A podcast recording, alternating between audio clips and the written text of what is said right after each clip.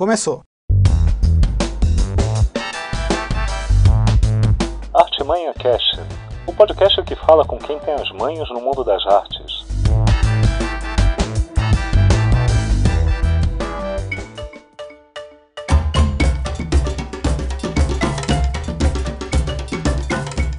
E aí, gente, tudo bem? Eu sou Rodrigo Buldrini, diretor de arte da revista Época Negócios, e ao meu lado aqui está meu companheiro de microfones, Alex Vargas Cassalho. Tudo bem, Alex? Tudo bom, Buldrini? Fala pra gente, esse mês, quem a gente traz para o Arte Cast? A gente está esse mês com a Luciana Espósito e com o Tomás Artuzzi, que fizeram, respectivamente, as capas de Época Negócios e de Pequenas Empresas, Grandes Negócios.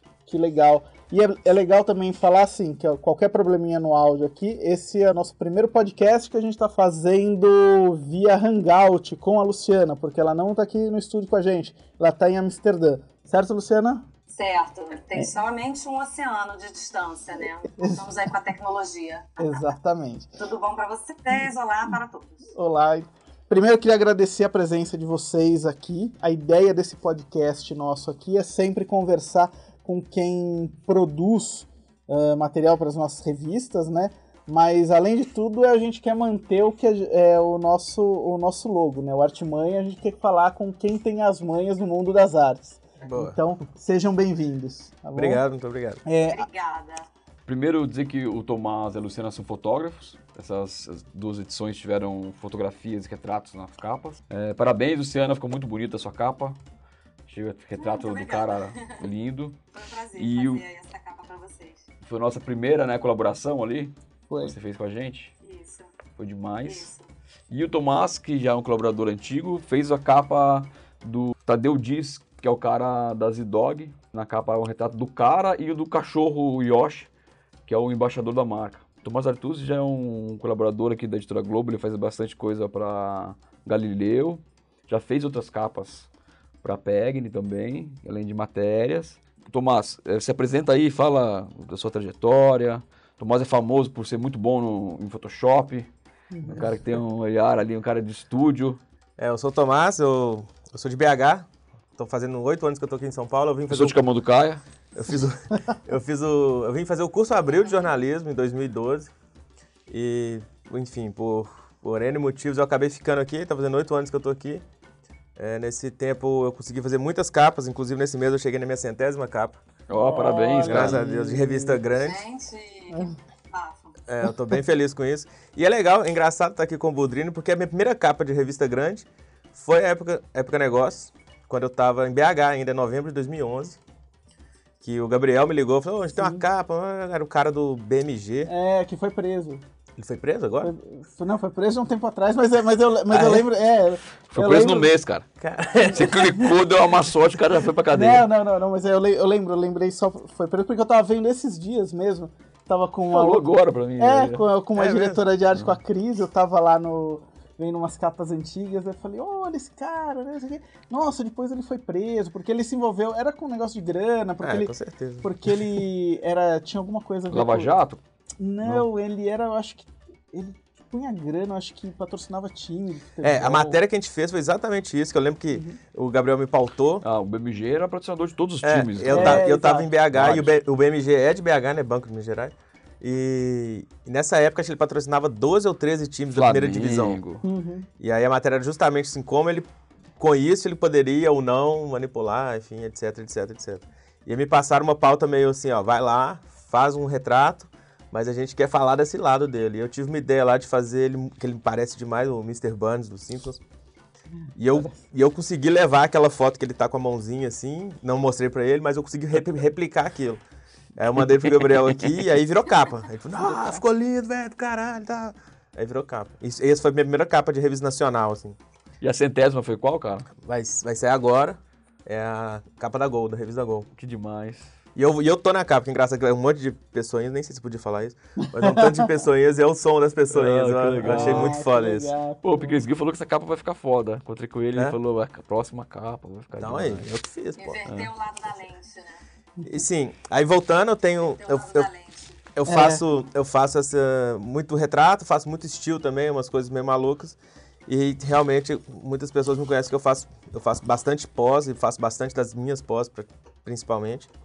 Então eu consigo atender bastante coisa diferente, assim, por causa disso. Conheço desde aquela época de nome e tudo assim, mas você começou a fazer muita coisa nesse projeto novo também, né? Da, da Galileu, né? Sim, muita Porque coisa. eu acho que foi com o Quick e com a Fernanda Didini, Com né? o Quick. É, eu sou amigo do Quick de, de infância. E quando eu vim para São Paulo em 2012, quando o curso abriu, coincidiu da gente reencontrar, que a gente já estava meio afastado. Lá em BH, você era amigo dele? Não, a gente estudou na escola mesmo. BH? Tipo, primeira série, segunda série. Tem umas fotos da gente lá, tipo, no recreio. E aí a gente começou a colaborar junto, que ele tava na Super na época. A gente começou a colaborar, colaborar, fizemos muita foto maluca, porque eu, porque eu tenho esse background de Photoshop também. Eu aceitava entrar em um monte de, vamos pôr entre aspas, furada, porque eram fotos realmente difíceis e complicadas pro borderô e tal, mas eu falei, ah, eu consigo resolver, então vamos fazer. E aí super rolou. E com isso foi abrindo espaço em vários lugares, várias revistas. Aí quando o Quick veio para Galileu é, de diretor de arte, aí essa parceria continuou. E aí começou a ficar mais maluco ainda, porque como ele tinha mais controle quando ele estava diretor de arte, aí as ideias eram cada vez mais, mais malucas e, e super rolou. Eu lembro que a gente fez a primeira, quando mudou o projeto gráfico pro atual, quer dizer, agora já teve uma atualização dele. Mas quando mudou a primeira vez, Fortão, a gente fez uma capa com transgênero, Ficou demais aquela ficou capa. foda, Ficou linda que é uma capa verde, né? Aquela capa bombou, ela, ela alcançou muita gente de N formas, né? Uhum. Positivamente. E você uh, estabeleceu uma linguagem ali no projeto gráfico, quase, né? Porque Sim. você lembra muito das capas da Galileu com, a, com a- o estúdio, colo- fundo colorido. Mas sabe uma curiosidade, não trampo, sei né? se tem a ver, uma, uma das coisas que fez isso ficar desse jeito é porque rolou uma troca de papel e tinha que ser colorido, tinha que ser meio chapado, porque senão não imprimia. velho. Não, não ficava tão bom. Quando, quando o papel ficou fosco. É, a gente teve que adaptar, porque senão, tipo, ou, ou a gente faz isso, ou vai ficar sempre aquele no digital lindo e na hora que imprime fica assim, ah, quase. Porque o branco não é tão branco. É, o preto chupa muito, a- o papel entope fácil ali. Uhum. Então, sei lá, rolou um, um aprendizado ali pra chegar no, no coisa. Agora a Galileu voltou, né, pro papel brilhante. A capa só. É, a capa. E algumas coisas do miolo também, né? É, é, tem assim, a capa é brilhante, eu acho que tem um caderno que é o que pega o co- começo e fim. Que eu acho que essa rosto. sobra de papel, né? É, Tem que é. usar o papel ainda, só que aí, E porque é muito louco, né? Que é mais caro esse papel. muito louco. A gente achou que era mais barato, que a gente até pensou, falou, pô, que legal, vamos pôr na nossa também, mais caro. É, não, e pra capa eu, eu, pelo menos na época, eu falei assim, ah, não sei não, hein, gente. Porque não- é difícil, a gente limita um pouco ali a, a, a criatividade. Mas a gente contornou, aí, aí acabou virando meio que uma linguagem. Ficou muita capa colori- coloridona, Uhum. com, com alguma coisa na frente, um personagem e tal. Virou quase uma. Ficou quase uma vida simples na época lá da, Uhum. da Simples. E Luciana, você, me fala um pouco de você. Eu sei, você é carioca, Pois né? é, sou do E. Rio de Janeiro. Então, e, quanto, e há quanto tempo você já tá em Amsterdã? Aqui já tô há dois anos e pouquinho. Tá bom, mas você. vim pra cá como fotógrafa. Ah, então, isso que eu ia perguntar. Você já foi como fotógrafa, né? Já vim como fotógrafa. Na verdade, a minha história, basicamente, com a fotografia, começou na frente das lentes. Quando eu Uhum. era adolescente, eu virei modelo. Era magra e nova, né? Agora Uhum. velha e gorda já não, não dá mais. Mas ah, eu adquiri uma paixão realmente por essa coisa da, da fotografia quando eu era adolescente, que eu era modelo, e depois, quando eu fui para a faculdade, né, eu cursei publicidade e propaganda na UF, lá no, em Niterói, né, no Rio de Janeiro, Uhum. e na própria faculdade eu já comecei com aulas de fotografia. Na época não era digital ainda, era analógico. E eu continuei com essa coisa da minha paixão. Mas engavetei um pouquinho isso. Acabei sendo realmente absorvida pelo mercado de, de publicidade. Fui produtora gráfica, aí vocês estão falando de papel. Eu tô me lembrando lá do meu background de, de, enfim, de 10 anos atrás. E fui também mídia, trabalhei em vários veículos de, de comunicação, na revista Vogue, na TV Band. E cansei um pouquinho dessa vida de escritório. É, não é muito o meu perfil ficar batendo ponto segunda, segunda, segunda, enfim. E voltei com essa história da fotografia, mas sempre voltada também para um retrato de moda, retratos em geral, né? Eu gosto de fotografar gente.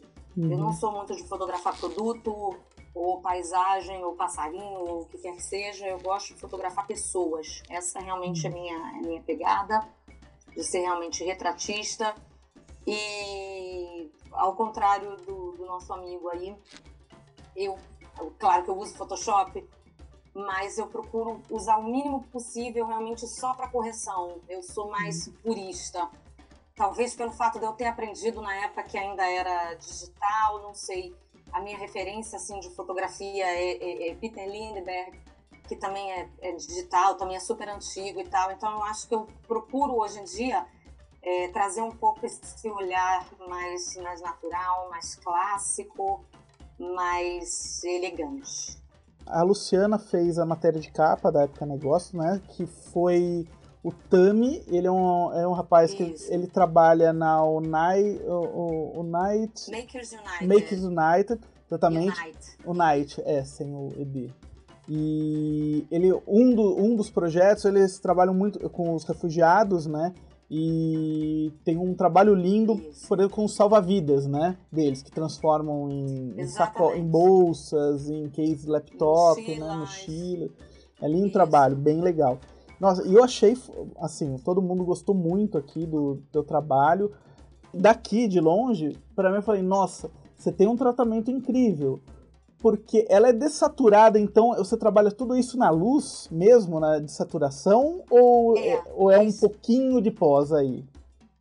Não, especificamente nessas fotos do Tami, uhum. eu trabalho bastante após, ah, mas tá. não com Photoshop. Uhum. No caso especificamente dele, eu trabalhei só no Lightroom.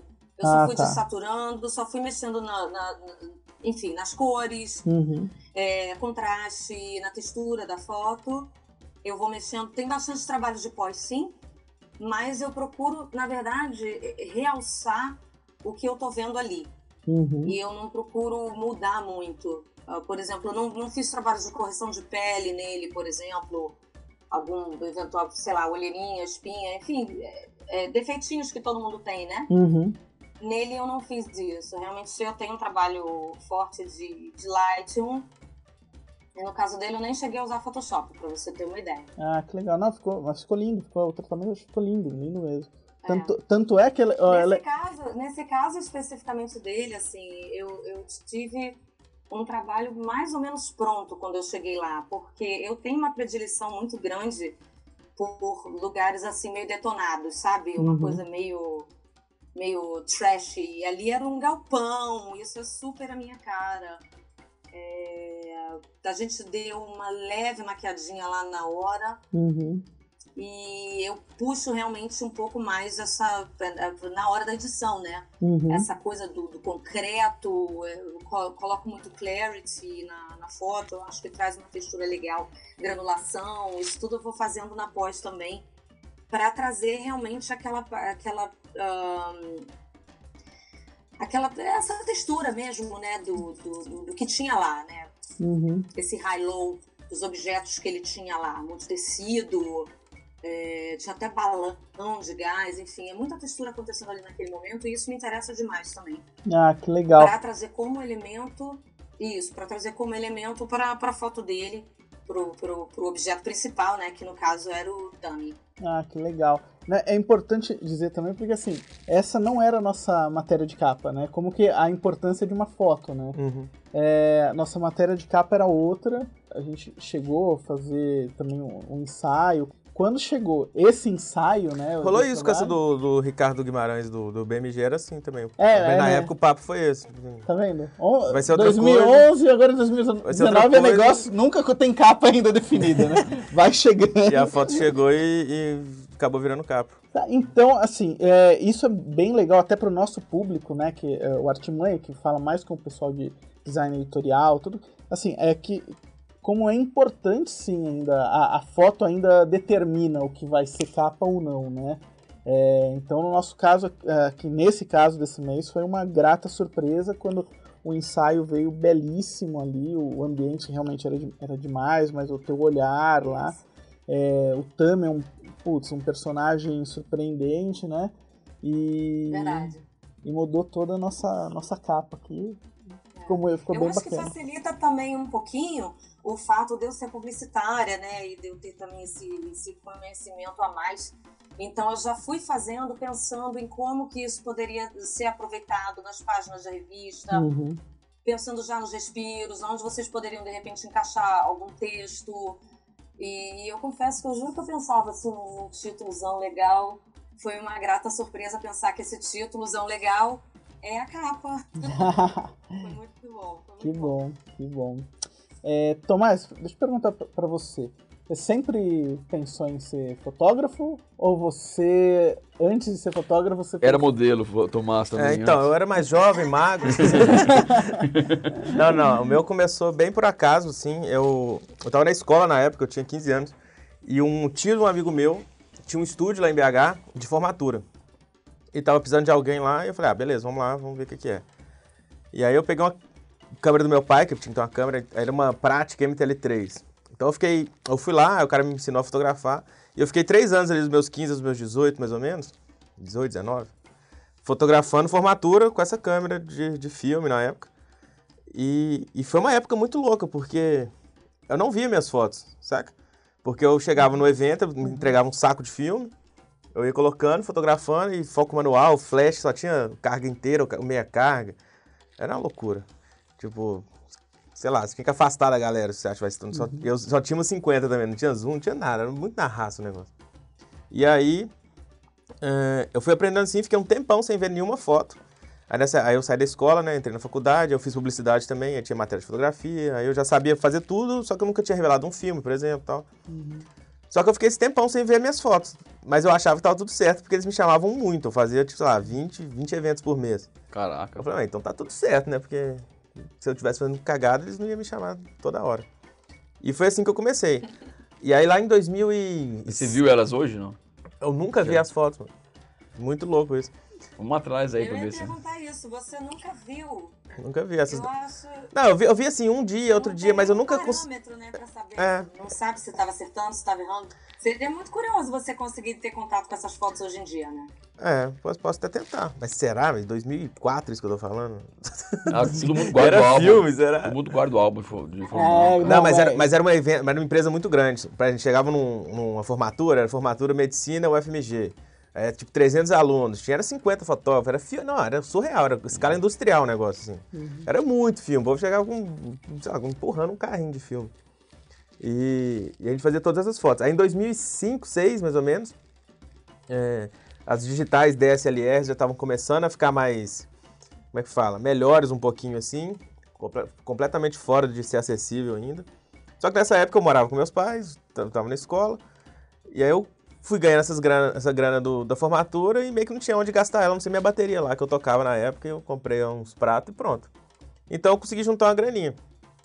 E aí na hora que veio digital mesmo assim, eu falei, ah, velho, eu vou dar o. vou dar largada aqui, eu não vou ficar esperando ninguém me falar, não. Eu fui e comprei uma, uma Nikon D70S na época.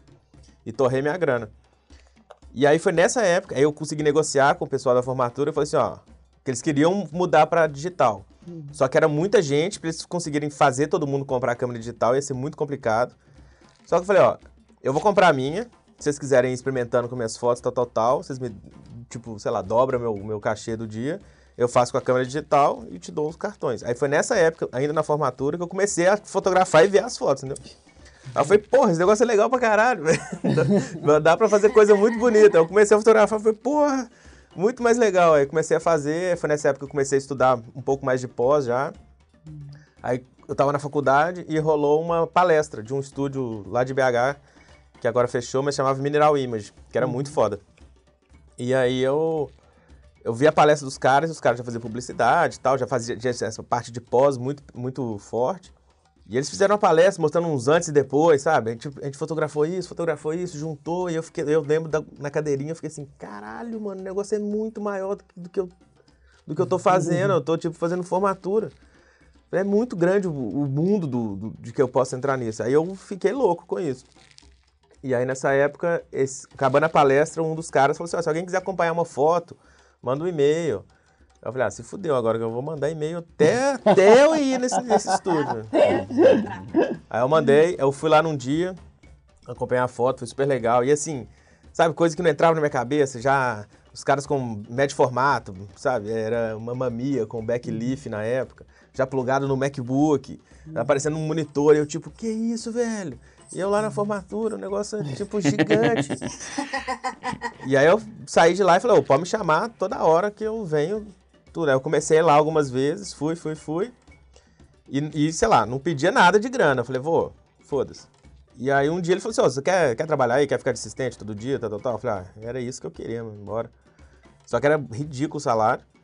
Só que era o, a hora de aprender ali. Aí o que, que eu fiquei fazendo? Eu mantinha, eu estudava de manhã, ia para lá à tarde, e à noite eu ia fazer as formaturas, né? Uhum. Então eu fazia a formatura pra eu ter dinheiro pra eu pagar minhas coisas, e ficava lá de assistente eu aprender pra caralho, que foi o lugar que eu mais aprendi, com certeza. E fiquei, fiquei nesse looping. Aí disso foi desdobrando pra várias coisas. Eu fui morar fora, trabalhei em estúdio fora, trabalhei no- nos Estados Unidos, trabalhei na Irlanda, tudo em estúdio também de, de publicidade. E aí foi me dando esse, esse background de saber o que, que dá pra fazer, saber o que não dá pra fazer, saber quando que a pós é bem-vinda, quando que ela não é bem-vinda.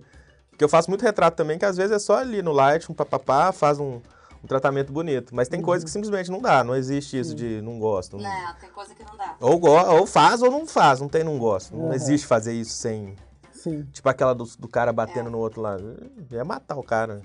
Do, É, a gente fez um, do lutador. um ensaio do lutador do Telecat batendo num empresário.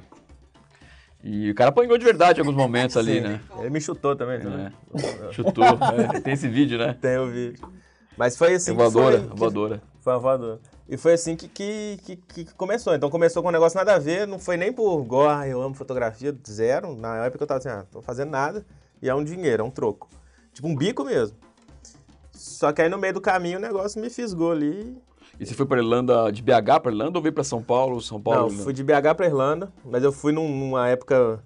Eu formei na faculdade, aí eu tava nesse estúdio ainda, aí, aí foi somando um- uma angústia, assim, tipo assim, pô, tô de assistente ainda. Aí eu tava fazendo formatura. Formatura tinha parado, mas eu tava fazendo casamento com uma fotógrafa de BH chamada Márcia Charnizon, ela é bem famosa, inclusive. Sabe, me deu um. Assim, mas e aí, velho? Vai ficar nessa? Não vai fazer nada? E aí eu, já, de novo, tinha, tava com um dinheirinho juntado, falei, ah, você quer saber? Eu vou passar um tempo fora. O cara é bom pra juntar dinheiro, né, meu? Pois é. Caraca. que eu já, que eu já tinha pensado nisso, eu falei, ah, eu vou, eu vou dar um tempo fora. Mas um dinheirinho assim, era, era um dinheirinho mesmo. Né? E aí eu fui e comprei uma passagem pra Irlanda e um curso lá, porque você tinha que comprar um curso pra poder ter o visto. E eu, e eu fu- fui meio louco mesmo, porque eu comprei e aí eu fui avisar minha mãe, sabe? Meu pai. sabe? Aí eu cheguei em, ca... eu cheguei em casa e falei, pai, eu vou pra Irlanda. Ela, como assim? O que você vai fazer lá? Como assim? Você vai viajar? Eu falei, não, mano, vou ficar um ano lá. Ela, que isso, você tá doido? Ah, começou uma falação na cabeça. Eu falei, ó, eu vou, já tá pago, já comprei. E aí eu fui, só que aí eu tinha que trabalhar lá, não tinha opção de chegar lá e ficar um ano sabático, isso jamais. Então, por isso que eu falei que era um dinheirinho, era tipo a passagem, sei lá, o curso, sei lá, 10 mil reais, alguma coisa assim, não era um- nada. E aí eu cheguei lá e eu tinha que arrumar um emprego, eu tinha um mês, eu tinha dinheiro pra ficar um mês lá. Eu falei, eu tenho que arrumar um emprego do que quer que seja. Aí eu arrumei um emprego horrível, num negócio de contar estoque, né, que eu quase escravo, péssimo. Só que tinha um site de procurar emprego e um amigo meu tava, foi também, acabei levando gente comigo. Vamos, vamos, vai ser legal. e aí um amigo tava procurando emprego e ele é designer gráfico. E o governo de lá tem uma página de, de procurar emprego mesmo. Ele chegou, Tomás, tem essa aqui, ó, assistente de estúdio. Eu falei, ah, essa aí eu manjo, essa aí eu tenho a manha. Aí mandei o- um e-mail pro cara, o cara me respondeu. Já tinha o portfólio online, já Eu tinha um trabalho, sitezinho com essas, sitezinho. com essas fotos que eu ficava fazendo no estúdio que eu trabalhava. O que que rolava? A gente fazia a foto, lá animal, lá, os modelos, blá, blá, blá. Só que eu que montava a luz e eu que desmontava a luz. Então o que, que eu fazia direto? Quando era produto, a gente foto- fotografava o produto, aí o povo ia embora, me largava lá no estúdio sozinho, que eu tinha que desmontar, limpar o estúdio. Eu falei, ô, eu tenho que aproveitar isso. Aí eu saía do estúdio, ia no supermercado, comprava lá uma garrafa de qualquer coisa, punha na luz lá, pegava minha câmera e ficava assim, ó, tentando entender o que, que a galera fez durante o dia pra eu poder aprender e, e fazer errado ou certo. Mas eu fazia só pra mim, assim, nem, tanto, eu acho que nada disso entrou no meu portfólio nunca. Mas eu tinha pra mim e eu sabia que eu tentei e, e aprendi alguma coisinha ali. E- mas eu tinha umas fotos mais pessoais nessa época, mais maluco, umas doideiras. E também, ao mesmo tempo, nessa época, tô falando, isso é 2009. Então, 2009 não tinha tanta gente fotografando, ou, ou tratando, ou fazendo coisas tão experimentais, assim, de, de coisa. Então, qualquer coisa que você fizesse um pouquinho mais assim, já tipo, ó, Então, eu lembro que eu uma vez eu fiz uma foto de uma galera pulando na água, lá no estúdio mesmo, lá dos caras. E na época era o Flickr. E eu postei no Flickr e fui dormir. Eu acordei, o negócio viralizou, sabe? Como se fosse hoje, assim, Instagram. O negócio acordou com um milhão de views e likes e mensagens. Eu, caralho, que, que loucura. E você olha a foto hoje, é tipo assim, ai, que bosta, que merda. E era uma foto do cara na água dentro do estúdio? Tinha um Era o cara pulando, era tipo um splash de gente, saca? Numa poça d'água, fez uma piscininha d'água e a galera ficou pulando lá em cima. Uma coisa que na época não tinha, entendeu? Ou tinha, mas não era divulgado. Porque... E era pra quê? Isso é uma campanha? Tô, tô. Eu lembro que foi na final da Copa do Mundo de 2010. O Brasil tinha saído. Aí eu falei, ah, vamos, vamos lá pro estúdio ver, ver a final e a gente faz umas fotos. A gente fez essas fotos. Mas voltando lá pra Irlanda. Aí eu cheguei lá no, pra fazer a entrevista. O cara. Ele, na a princípio ele tava precisando de alguém só pra fazer assistência pra foto. E aí ele precisava de alguém três vezes por semana. Só que três vezes por semana não pagava minhas contas. Então era melhor eu ficar no meu emprego escravo lá, porque eu- pelo menos eu tinha o dinheiro pra pagar tudo lá, meu aluguel, tudo.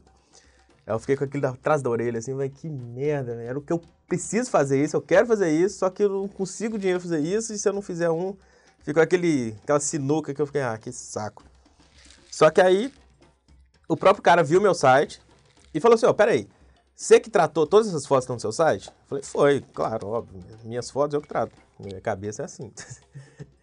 E aí, ele, então peraí, então a gente consegue conversar, porque já que você sabe tratar foto, eu posso te pôr tratando foto também, eu consigo te dar um emprego full time, e aí resolveu.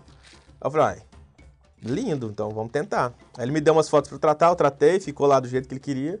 Ele, ó, então beleza, então você começa terça-feira. Aí eu falei, ah, graças a Deus, eu posso sair do meu, do meu, do meu escravinho lá que tá horrível. Que era muito, era muito escravo. Eu trabalhava tipo de 3 da manhã às 10 da manhã, todo dia, e o- o- em Dublin passa ônibus de madrugada, eu tinha que andar tipo, quase uma hora, duas horas até o lugar. Era horrível, era, era muito desgraçado. Olha, mas eu, eu passei por isso aqui também, viu? Essa comissão de capim, eu acho que é coisa de quem, de quem é imigrante. É, ô, É, Luciana, até co- Bem pouquíssimo tempo atrás. Luciana, fa- eu cheguei fala. aqui, Oh, desculpa, não, Luciana, fala pra gente isso mesmo. É, como que você foi parar em Amsterdã? Né? Você já era fotógrafa no Rio, mas chegou já como fotógrafa em Amsterdã, né? Por já, era fotógrafa no Rio, e aí eu vim pra cá porque eu tenho umas primas que moram aqui. Uhum. Eu sempre tive vontade de morar fora. E aí fiquei pesquisando pra onde vou, pra onde não vou. Como eu tenho é, documentação aqui, eu sou também portuguesa. Hum. Então, Europa, pra mim, né, União, eu falei, ah, vou pra algum país lá e tal. Mas aqui também tava um pouco em crise. Eu falei com alguns amigos meus, por exemplo, que são fotógrafos em Lisboa. Falaram, Lu, aqui o mercado tá cagado. Amigos meus em Roma, mercado cagado. Ah, todo mundo assim. E essas minhas primas que moravam aqui em Amsterdã já falaram: olha, não tá, tá, tá cagado, pero não tanto. Eu falei: ah, então vamos tentar. E aí me joguei. A princípio vim para passar uns três, quatro meses e acabei ficando. Mas essa comissão de capim também, de ter que pagar aluguel, de ter que dormir em euro, não é mole não. E aí eu arrumei também um emprego, também vim com dinheiro assim para um mês. Mas, cara, como fotógrafo, assim, eu acredito que é muito um trabalho de networking, né? Assim, em 2019, pessoas contratam pessoas. Então, você tem que conhecer gente que te contrate, né? É muita coisa do- do- da relação interpessoal, eu acredito. É, Então, até você construir um network, até você conhecer gente, até você começar a ficar conhecida no lugar e começar a fazer o seu, o seu, a sua carteira de cliente, demora um tempo, né? Então, eu também tinha esse trabalho de, de escravinha. É, eu trabalhava numa loja de cueca. Dobrando cueca, assim, em shifts super pesados também. Cheguei a fazer, sei lá, 12 horas em pé, subindo e descendo escada, porque era uma loja de dois andares aqui. Em Amsterdã, as escadinhas, elas são estreitinhas, assim, bem coisinha do século lá do não sei o quê. E, e é puxado. E até bem poucos meses atrás eu tava tendo que trabalhar na loja ainda para pagar aluguel, porque não é mole, não. Então ele tá falando aí dessas histórias dele, de, de, É, enfim, de sofrimento, sofrência. É perrengue. Aqui eu super me identifico, sabe? Eu lembro de vários episódios lá, assim, que o estúdio era longe, eu tinha que. Depois eu fui pra esse estúdio, né? Ficou legal a minha vida. Mas aí, aí eu comecei, era muito longe, tinha que pegar três ônibus, era fora da cidade, era, meio errado, assim. É. Aí eu lembro um dia que eu, eu fui voltar pra casa e deu tudo errado, deu uma nevasca e fechou todas as estradas. E eu peguei o último ônibus, que era um ônibus já recolhendo todo mundo, sabe? Que é- né, não, não é o seu ônibus, é um ônibus que para e entra todo mundo, que esse é o último daqui, quem ficar morreu. é Tipo isso. e eu falei, caralho, velho. E eu lembro que eu- nesse dia eu cheguei em casa, eu, eu chorando, que eu, eu tive que andar muito na neve, meu pé ficou roxo, sabe? Eu falei, velho, aí é a hora que eu fiquei assim, eu não preciso disso, mano. Por que, que eu tô fazendo Minha isso, saca? Que Minha merda. mão já congelou também no meio de sessão fotográfica, eu pedindo pro cliente esperar pra eu ficar soprando mão. E não tem, não tem jeito, não tem Cristo que descongele a mão. Aham. É, já, já passei perrengue assim de trem também, chegando num evento, um evento executivo que eu fiz aqui, uma reunião de empresa. E aí eu não tinha trem, o trem não saiu, eu cheguei não sei lá quantas horas atrasada, atrapalhando o meio da reunião, tipo, a fotógrafa doida, assim, porque aqui, a- aqui fora não existe atraso, né? Então, se você chega na hora, você já tá atrasado. Na verdade, você, você chega antes, aí você tá no horário. Então, você chegar no meio da reunião, sabe, atrapalhando todo mundo, é, é, montar aqui meu equipamento, é, é, é, é- nossa, é surreal, assim. Eu acho que aí no Brasil o pessoal já tá mais acostumado com atraso, né? Tem muito trânsito, aí a gente não anda tanto de, de trem ou de, ou de, de tram, né? Que é, que é Uhum. bonde. Aqui tem muito bonde, tem muito trem, tem muita coisa assim de trilho. E que se dá ruim no trilho, meu irmão, não tem jeito de você chegar, sabe? Uhum. E a possibilidade também aqui da gente ficar pagando táxi Uber não existe. É, é um outro estilo de vida, né? Nesse sentido, e a gente tem que se adaptar. Uhum. E, Luciana, me fala uma coisa. É, ser brasileira, fotógrafa brasileira, ajuda um pouco pelo seguinte. é, eu conheço alguns designers e fotógrafos assim que foram para fora e muita gente gosta desse espírito do brasileiro de puta, topar tudo. Não, vamos lá, vamos fazer, vamos, né, até do jeito, do nosso jeito que é mais alegre, de encarar as coisas, né? Como foi? Pra, pra você, você acha que isso é um ponto positivo pro brasileiro, é, pro fotógrafo, pro designer, ilustrador que tá indo para fora? Eu acho assim, com relação, com relação à personalidade, com certeza, em geral, claro que cada um tem, seu, né, tem, tem a sua individualidade. Mas eu acho que sim, a gente se destaca, é um diferencial, ainda mais aqui na Holanda, né, que é um país mais, mais nórdico, eles são mais, mais durinhos, né, mais restritos, o trato social deles é muito diferente. E quando a gente chega com essa descontração, com, com, com, essa, com essa flexibilidade né, que a gente aprende aí no Brasil, não tem jeito. Aí é, é assoviar e chupar cana real. É, aqui eles não estão acostumados com isso e surpreende de forma positiva. O que eu sinto é, como forma negativa aqui, pelo fato de eu ser brasileira, é o meu impasse com a língua. Uhum. Por mais que eu tenha fluência no, no inglês, Cara, a gente é nativo do português. A Uhum. gente não fala inglês, pelo menos eu, não falo inglês da mesma forma que eu falo português. Então, às vezes, eu, eu sinto uma vontade também de desenvolver mais, de fazer uma piada, de descontrair um pouquinho mais. Às vezes eu sinto essa barreira. E a barreira com a língua local, que é o holandês, que é um escarro e que eu não falo porque dói muito a minha garganta. E às vezes eu sinto que eu perco clientes holandeses porque eles querem alguém falando holandês. Dói a garganta? Mas fora isso, loucura. nossa, é um escarro. Tipo, fala aí uma coisa que sabe falar. Sai daqui, ó. então, é muito complicado. Mas porque eu não falo holandês ainda, então às vezes eu sinto que esse é um impasse. Mas com relação realmente à, à desenvoltura e à personalidade, com certeza a gente tem um, um diferencial aqui. Inclusive para arrumar clientes brasileiros e empresas brasileiras, como por exemplo, você poderia ter, de repente, entrado em contato com qualquer outro tipo de nacionalidade, nacionalidade de fotógrafos aqui, mas acabou vindo para mim, muito provavelmente, acredito, porque eu sou brasileira também. Uhum. Então, acaba sendo um diferencial entre a comunidade brasileira. Que legal. Embora existam muitos fotógrafos brasileiros aqui e em qualquer outro lugar, mas cada um com seu estilo, né? Tem muitos fotógrafos brasileiros aqui de, de lifestyle, de, de, mais de grávidas ou de casamentos e tal, que eu faço também, mas que não é tanto o meu forte. Então, acho que para retratos e para essa coisa de, de moda, eu acabo me destacando um pouquinho mais é, dentre os outros profissionais brasileiros que tem aqui, que também são muito bons. Que legal, bacana. Tomás, você, você se especializou em estúdio, correto? Porque eu sei que você faz também retrato, tudo. Mas o que, que você gosta mais de fotografar? Fazer estúdio ou, ou ir nos locais? A pergunta que não quer calar. Eu gosto, eu gosto, eu costumo falar, eu gosto de fazer foto bonita. Não interessa se é uma garrafa ou se é uma pessoa. Eu gosto muito de conversar, então eu, eu faço, eu, eu- eu curto mesmo. Eu tenho, eu tenho retratos que eu tenho muito orgulho de ter feito.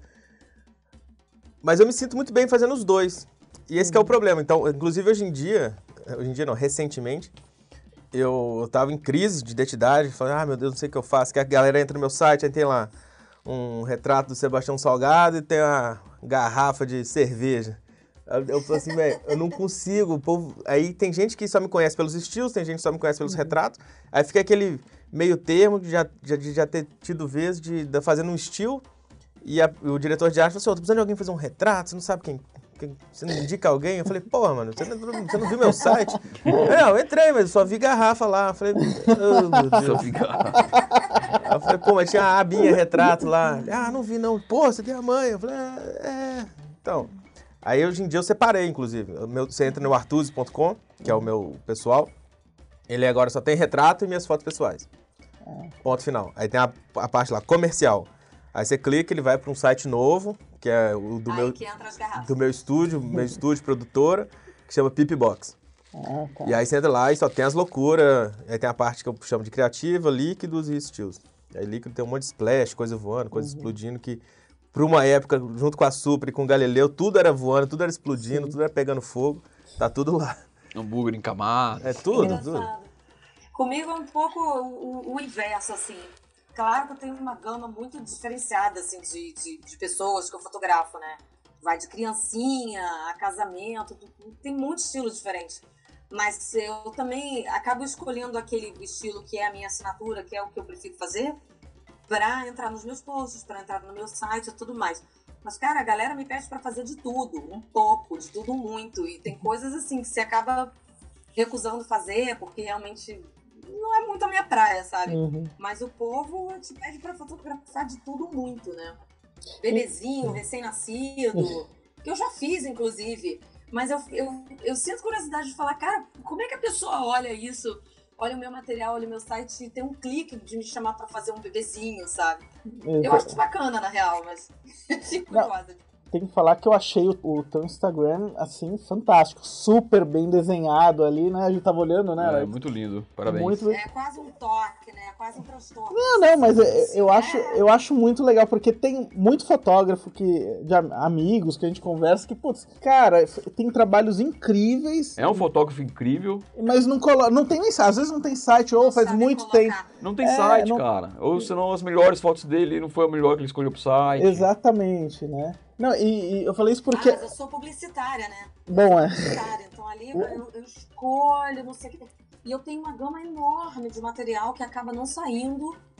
E, inclusive, é, é, o equilíbrio passa pelo meio, né? Às vezes eu seguro muito material e as pessoas falam, mas vem cá, você não vai postar. Às vezes cliente, ou sei lá, algum maquiador, alguma pessoa que tenha trabalhado comigo, mas você não vai postar nada, não, desse ensaio? Ai, pois é, o feed e tal, e fico nesse, nesse dilema. Eu tenho site também, assim, assim, eu também, eu tento de três em três meses dar uma atualizada, né? Porque eu já fiquei muito. É. Não, porque há muito tempo atrás eu falei, ah, não, depois eu atualizo, eu atualizo. Chega uma hora e fala, não, não vou atualizar, vou fazer um site novo, né? Que vale mais a pena. É, eu tenho isso, eu, eu tentava. Eu já, já descobri que eu, eu vou me boicotar. Eu tentava atualizar ele todo ano. E atualizar que seja assim, dar uma cara nova, porque o site de foto também não tem muito o que fazer. Acaba que o seu site ele acaba virando mais uma peça sua, né? Sim, sim. Porque ele vira uma, uma obra ali de, de design. O nosso é um portfólio mesmo. No máximo você põe seu nome ali, ele nu- nunca tem uma- um grande apelo visual além das fotos. Então, no máximo, sei lá, troco o logo de lugar, faço alguma coisa assim e tento dar atualizado nas fotos. Mas eu não consigo, não consigo. E sempre que eu vou fazer isso, eu entro em crise existencial. E eu fico, assim, três meses para atualizar um negócio. Eu fico escolhendo Ah, portfólio de novo, eu fico olhando assim. Aí você vai procurando referências, você vê um monte de fotógrafo muito foda no mundo, aí você dá vontade de deletar o site e vender pastel em algum lugar. aí você fala assim, meu Deus, fazendo tudo errado. Mas eu tento. E foi por isso, foi numa dessa que agora, ó, era dezembro do ano passado, eu falei, vou fazer esse negócio. Eu tava, vou, vou fazer um site novo. Aí comecei a olhar, olhar, olhar, olhar, olhar. Eu vi aquele bolão de foto na minha tela, imprimi as fotos, pus na mesa pra eu olhar e fiquei assim, o que que eu ponho? Aí foi a hora que eu dei o, o tique de tipo assim, não dá mais ficar junto isso tudo. Não tá errado. Tá, tá muito nada a ver. Tá- tá- os dois são bons, mas tá muito nada a ver um com o outro. Eu tenho que separar isso de alguma forma. E aí eu fui nisso. E aí foi, acho que foi agora em julho que eu terminei. Eu comecei em dezembro. Terminei em julho. trampo, é um trampo. E, e, e É, o fiz. meu site, o meu site na época também foi um parto, viu? Justamente pelo mesmo motivo. Olha, é- dá vontade de desistir e de ir pra feira vender pastel. É exatamente isso. Então, hoje em dia, na verdade, o meu site ele é só um mosaico de foto e é isso. Eu tiro a foto. Se eu entrar toda vez nessa pira, todo ano nessa pira de mudar layout de site, eu não faço mais nada na minha vida. É, é que demora, assim, demora bastante. A gente acha, ah, não, é só, é rápido, escolher um template novo e colocar. Nada, gente, demora, né? Demora muito. E ainda muito. mais na hora que você vai fazer um, um- uma pesquisa, assim, tentando, tentando descobrir de onde vieram seus clientes, você vê que ninguém veio pelo site, você Não, fica mais assim, você fala, "Véi, Exatamente. que perda de tempo desse negócio. Não, porque fulano me indicou, vi seu Instagram. Uhum. Você entrou no meu site? Não. Ah, tá. Mas é beleza. importante ter um site pro Mas você tem que ter. Não, tem é, que é ter. importante, é importante. Eu acho super É importante. importante importante. pra, pra ser um Acho tão importante que eu tenho mas dois. cliente você, conquista através do, do Instagram e no boca a boca não tem jeito. É, eu acho que hoje, é, pra- é, principalmente para fotógrafo, o Instagram, eu acho que foi um negócio assim. Eu cheguei, por exemplo, em você, Luciana, pelo Instagram. Tava lá procurando, falei, putz, achei Bonito demais. Instagram chique, né? E, Você e todo mundo. Ele é gringo. e eu, não, eu achei demais. Daí eu falei, ah, pô, vou, vou chamar. Então, assim, eu acho que o, o site fica mesmo em segundo plano, né? Eu- o, o que eu gosto do processo do site é o momento que a gente para pra gente mesmo ali olhar o que a gente produziu já, né? Porque no dia a dia, É. na correria, assim, eu não sou fotógrafo, eu sou designer. E a gente produz muita coisa, o Alex também, a gente produz muita coisa aqui. E, pô, e tem horas assim que você fala, putz, será que o que eu tô fazendo tá legal? Não tá? Deixa eu ver. Mas aí você para e coloca, putz, isso aqui foi legal fazer, né? Olha que bonito que ficou assim. Ah, eu gostei muito Sim, de fazer. Ah, ficou, olha que É. demais ficou. Então é um momento que você pega e fala, não, então deixa eu separar os trabalhos realmente que eu gosto, né? E daí você vê que, pô, cada edição tem uma coisinha legal que você fez, Sim. que você, pô, pôs amor ali, putz, Eu tenho- eu tenho um uma- É o teu tempo. inventário, né? É o teu Exatamente. inventário. Exatamente, exatamente. Então, eu acho que. E é legal As- de vez em quando, né? se Tirar não-. Ah, não, assim, com certeza. Eu acho que é muito mais assim, eu acho que até pra gente mesmo, né? Putz, ter uma linha do tempo do que você produziu, tudo, né? Do que, a- do que. Tudo bem, se vier cliente por ali, melhor ainda, né? E eu tenho uma memória meio, meio louca, assim, que eu até eu fico assustado às vezes com. Que eu começo a ver as fotos e eu lembro de, de coisas que aconteceram no dia, às vezes nem relacionaram às fotos, mas aconteceram durante a sessão, assim, que, que, me, que me dá uma, uma coisa boa, de um conforto, e aí você fala assim, não, não, tô fazendo a coisa certa, assim, tô no caminho certo, vai dar certo, é isso aí. É, E aí você vai, você acaba fazendo. Mas outra coisa que eu sofro muito quando eu tô separando portfólio e montando site é porque eu tento relacionar todas as fotos com as fotos em volta dela, de alguma forma. Seja por cor, enfim, qualquer coisa que, na- que na minha cabeça faça algum sentido. E, só que é difícil fazer isso quando você tem. Quando você tá com uma, um- uma quantidade de fotos muito grande, aí fica mais fácil você dar uma, uma limpada e, e chega. Mas quando você tem menos no começo, assim, é difícil você fazer. Eu costumo falar muito fazer difícil. pares, saca? É Então, se entrar no meu site de retratos, você vai ver que Eu sempre vou- um. Se ele tá olhando pro lado, ele tá olhando pro olho de quem tá do lado, uhum. que tá olhando pra você, e que tá. Aí tem o outro que tá de alguma forma observando essa outra pessoa, então tem duas pessoas olhando pra você. Você entra nos estilos, tem uma hora que eu parei por, sei lá, RGB, você vai ver que tem uma, fo- uma, uma foto vermelha, uma, uma, uma verde, uma azul. Ou então tem uma parte lá que tem ovo e bacon, saca? Mas fotos completamente diferentes, mas, velho, ovo e bacon, café da manhã, ovo e bacon. Tá Tem lá. que fazer algum sentido. De alguma forma elas se, elas se conversam ali, mesmo Uhum. sendo de sessões completamente diferentes, anos completamente diferentes, linguagens completamente diferentes. Que legal.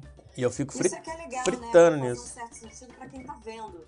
Pra quem chega de fora e tem uma, uma leitura né, mais interessante, mais bacana. e- Mas é difícil fazer, não é fácil. E, não. é, e tentar até decifrar o fotógrafo nessa, Sim. né? Tipo, olha, ah, aqui, olha só, ele fez isso. É, né? cheio de, de easter egg ali. Se alguém conversa, entende um pouquinho minha cabeça, vai entrando lá. Vai, esse, esse animal tava pensando nisso aqui. Tava mesmo. Mas, mas ó, Arthur, vou puxar um negócio que você falou agora há pouco do site. Você falou, ah, quando eu tava fazendo meu site, eu fiquei olhando um monte de site fotógrafo que eu acho foda e tal.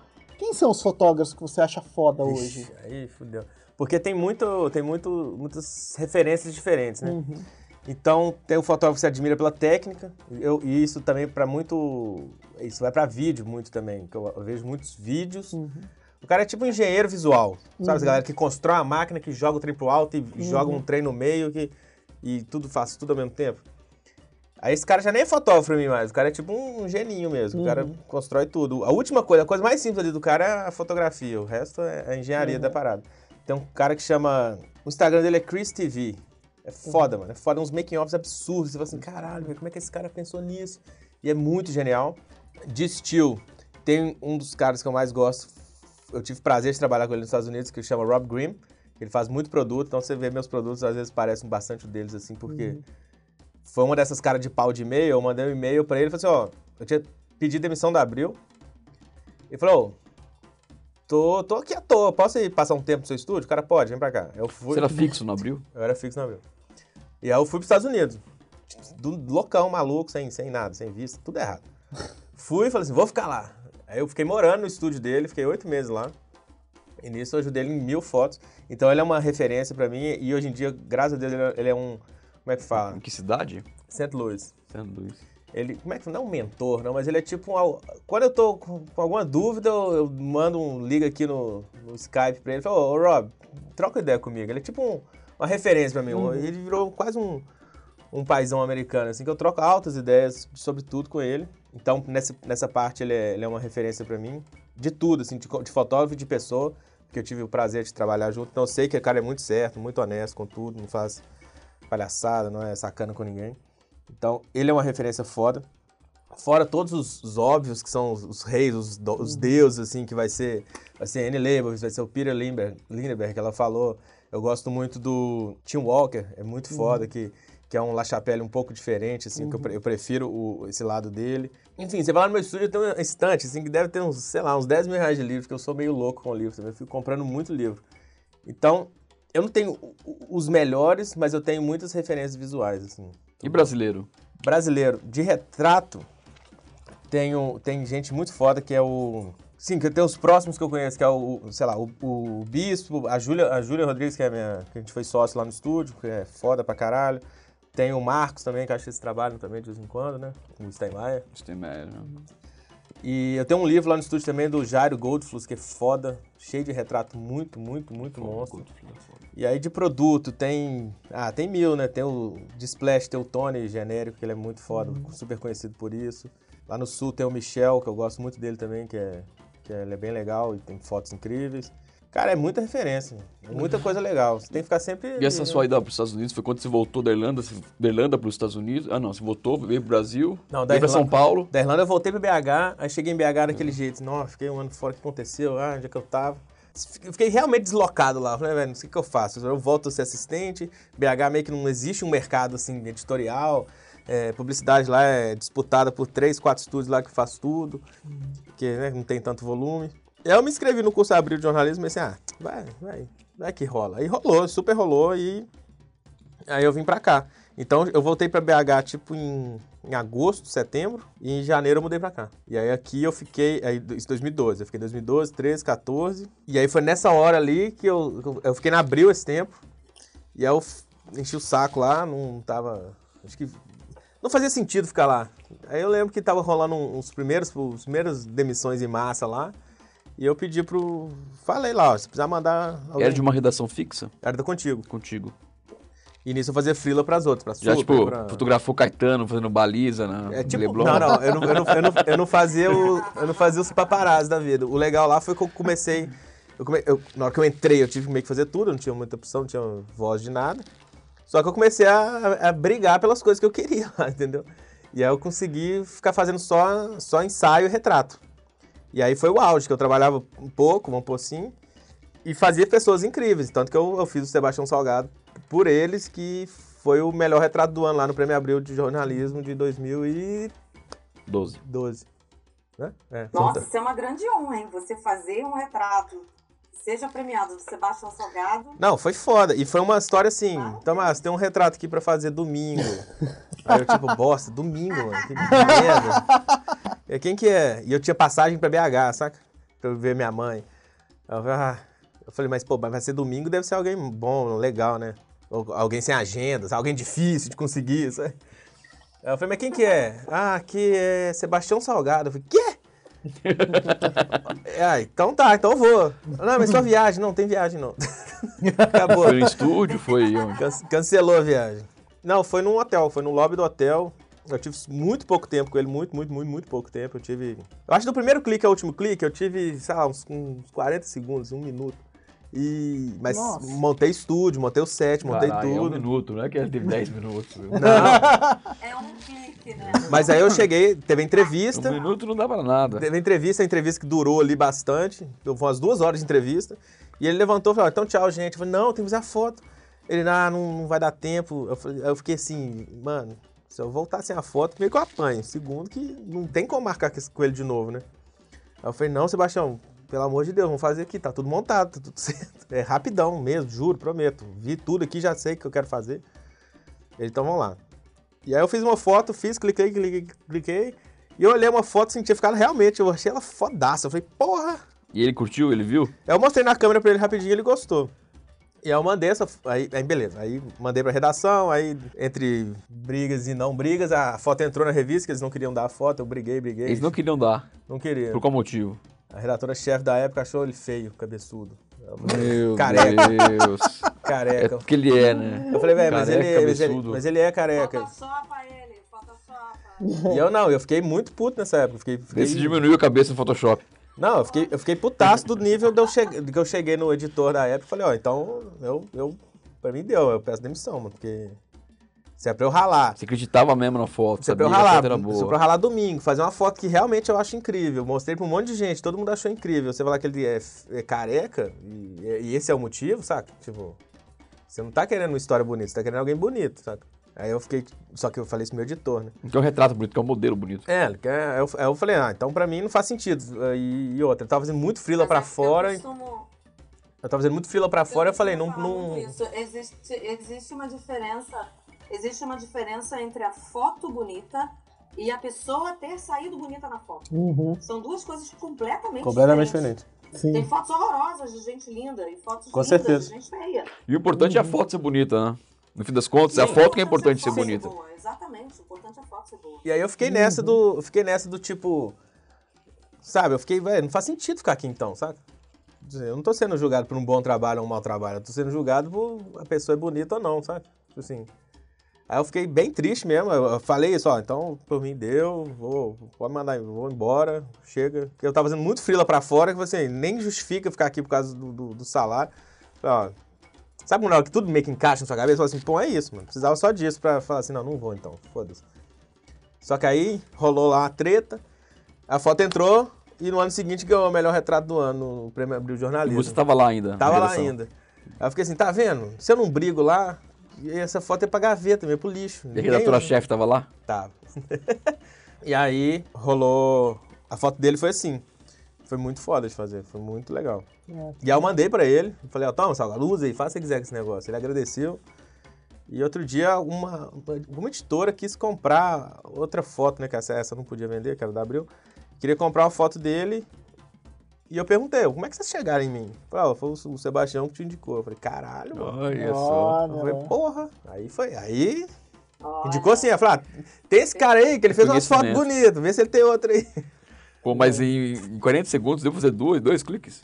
Foi, foi dois. Ficou lindo, velho. Ficou lindo. Eu gosto muito das duas. Você entra no meu site, é a primeira foto. É, a Óbvio, primeira vai foto. ficar lá pra sempre. legal. Luci- Luciana, deixa eu perguntar uma coisa pra você. Eu perguntei pro Tomás. E e você? Quem que você acha hoje de fotógrafo, putz, que tá na tua prateleira ali, qual- nos teus livros? Quem É. que você acha que os Olha. grandes fotógrafos?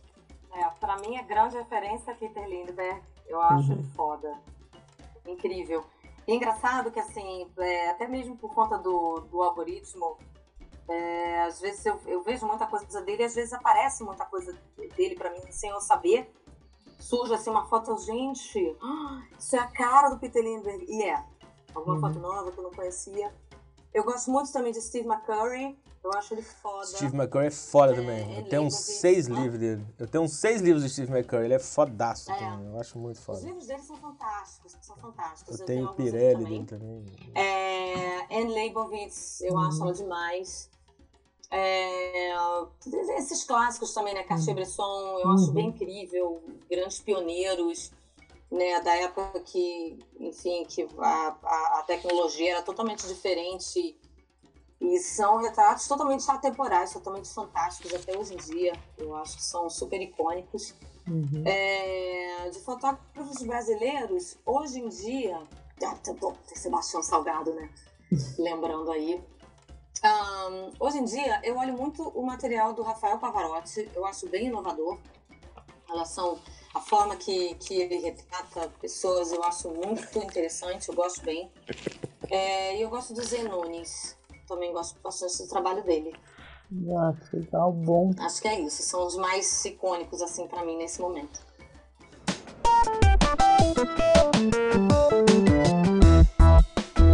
Fechamento nosso de cada edição.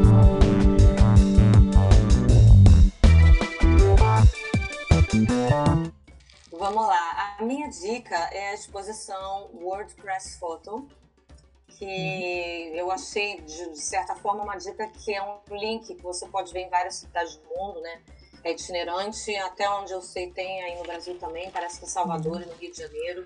É, aqui na Holanda eu vou todo ano, em Amsterdã. E como a gente está falando aqui de editoria e tudo mais, e de fotografia, eu acho que realmente, para quem está tá ligado nesses assuntos, é totalmente mandatório, assim, é essencial.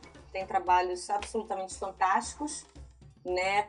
Explicando para talvez quem não, quem não saiba, é, é uma exposição a respeito das fotos que foram publicadas na imprensa no ano anterior. Então, no caso da WordPress Forum 2019 é sobre as fotos de 2018, que é, qualquer foto que tenha sido publicada.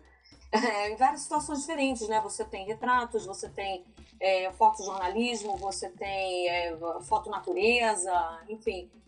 E trabalhos assim absolutamente fantásticos. O, o andar pela exposição também é muito interessante porque eles imprimem em formatos enormes, então realmente você tem contato ali com, com detalhes da foto que talvez pequenininha você não veria. É, em alguns momentos você tem áudios dos fotógrafos que você pode ouvir a voz dos fotógrafos explicando algumas coisas sobre os bastidores da, daquele momento fotográfico. E, enfim, eu acho super interessante. É algo que a gente pode ver tanto aqui na Europa quanto aí no Brasil. Uhum. E é isso. Que bom. Fica aí essa minha dica. Fica a dica, hashtag. Ótima dica. Você, Tomás, o que Obrigada. você acha? É a, a dica, a dica de qualquer coisa, então. De qualquer coisa. É porque foi uma coisa muito, muito, muito forte que eu fiz uma, na minha- na minha vida, que foi...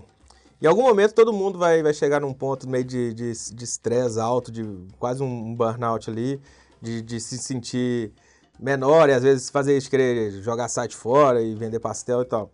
Em 2017 eu tive uma dessa que eu fiquei meio maluco. E a dica, claro, não é pra mandar ninguém ficar maluco, mas é de, de saber um pouquinho o seu limite e, e tem- sempre ter planejado de tirar um tempo realmente off, fora, surreal, bizarrão.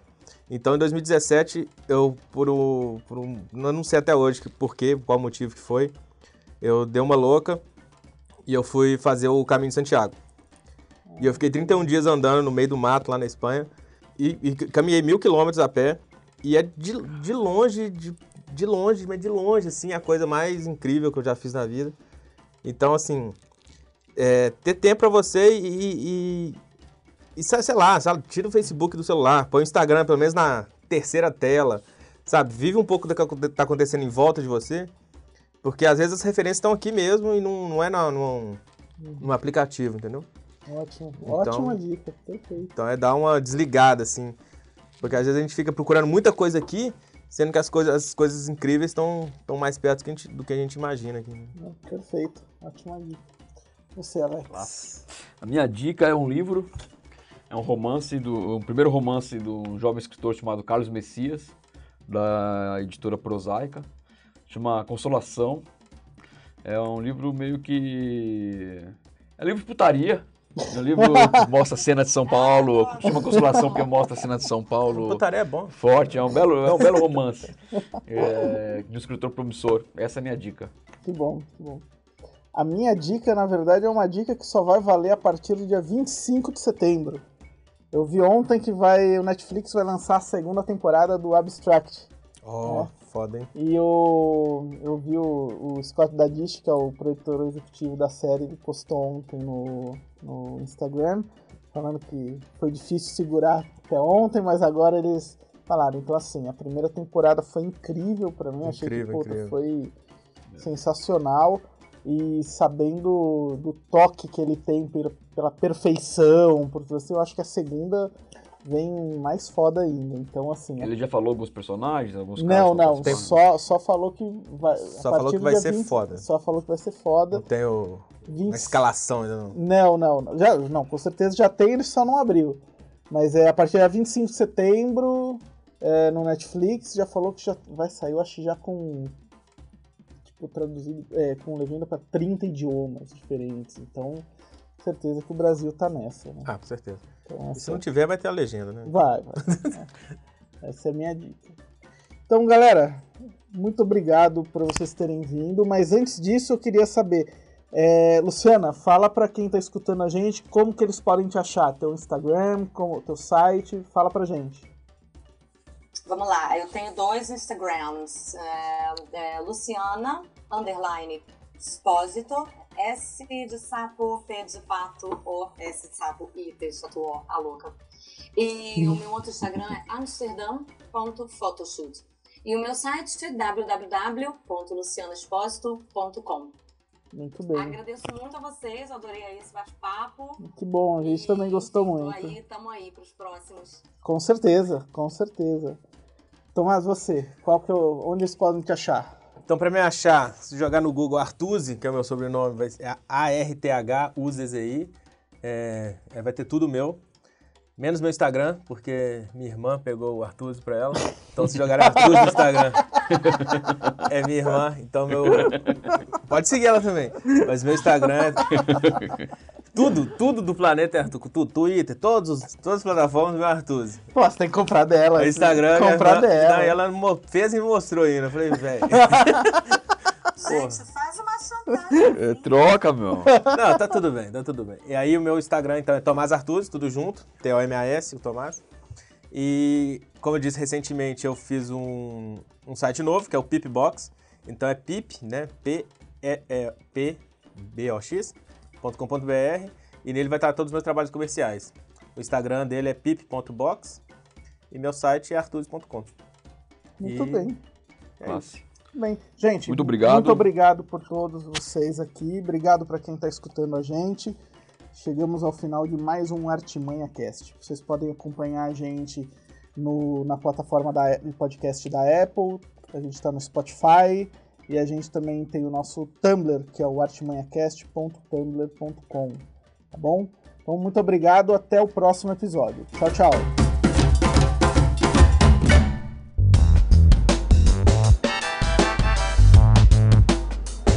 Artimanha Cash é um podcast produzido por Rodrigo Budrini e Alex Vargas Cassalho.